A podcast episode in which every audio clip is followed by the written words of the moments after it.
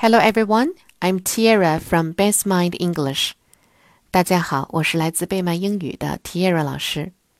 今天呢，我们讲的故事是 Rainy Day Fun，下雨天的乐趣。One rainy afternoon, my friend Sharon and I decided to play grocery store.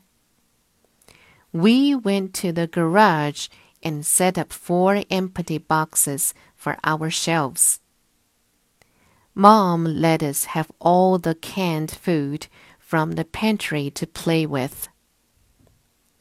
We wrote prices on little strips of paper and taped them to the cans. We used Dad's calculator for our cash register.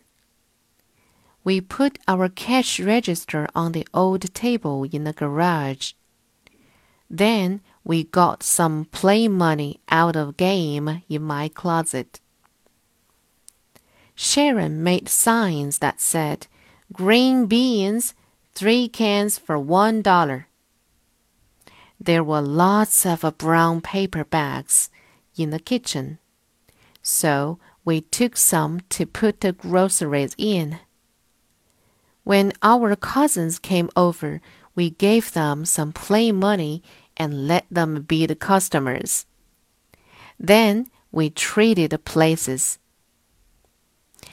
Who cares if it rains when you are having so much fun? Word list Pantry P A N T R Y Pantry Pantry means a storage area for food in the kitchen.